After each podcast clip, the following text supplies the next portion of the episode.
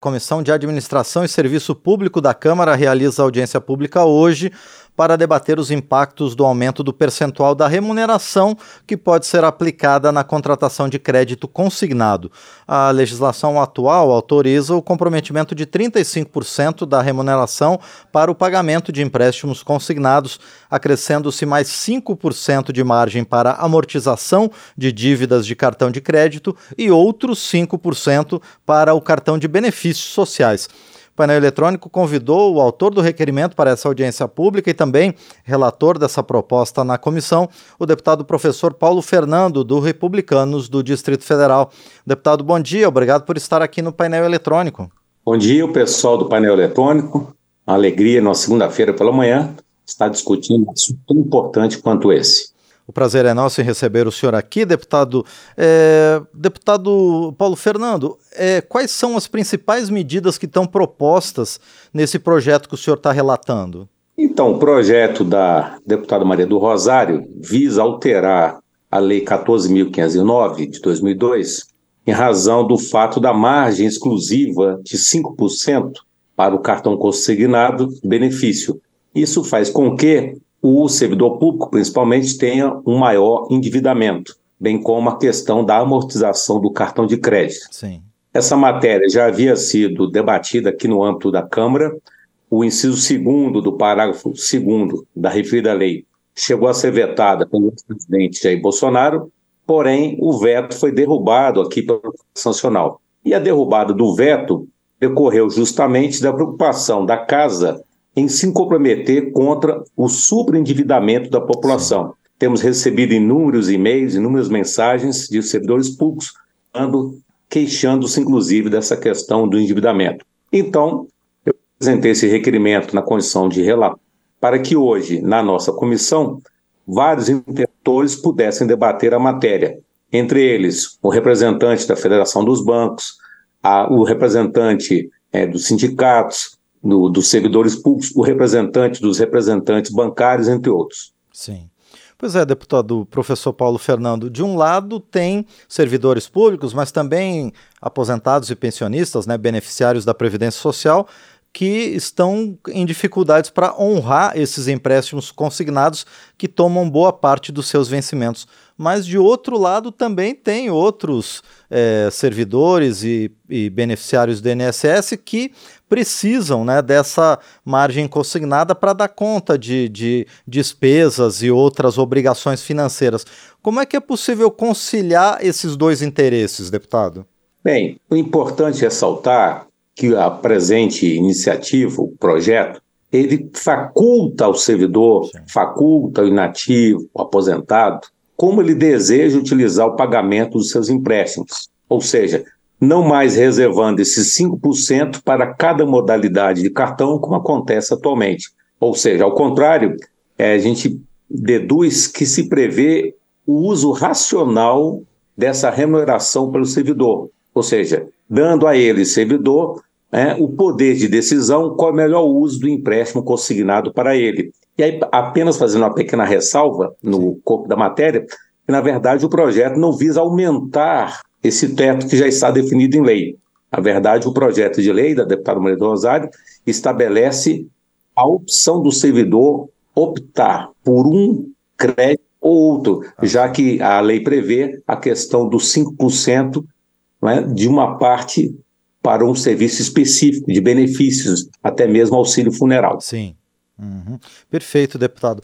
É, bom, o senhor falou dessa questão do uso racional né, dessa margem consignada é, dos vencimentos, deputado Paulo Fernando. Agora é necessário também que os bancos, as instituições financeiras em geral, é, ofereçam mais informações para as pessoas antes delas contra, contraírem esse empréstimo consignado para evitar que depois isso vire uma bola de neve impagável?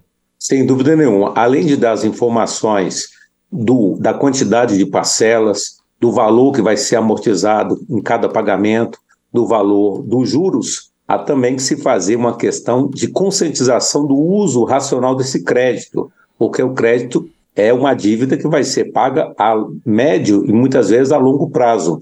E muitas vezes faz com que o, esse servidor ele acabe entrando numa bola de neve e acaba saindo outros empréstimos, quer no próprio banco, quer em outros bancos, outras bandeiras, ou até mesmo recorrendo à agiotagem. Eu tenho recebido inúmeras mensagens de servidores espalhados pelo país tratando em relação a isso, pessoas que estão inclusive em depressão, pessoas que estão no alcoolismo, até mesmo nas drogas e até mesmo recebi casos de suicídio. Razão pela qual a importância da discussão dessa matéria na comissão hoje.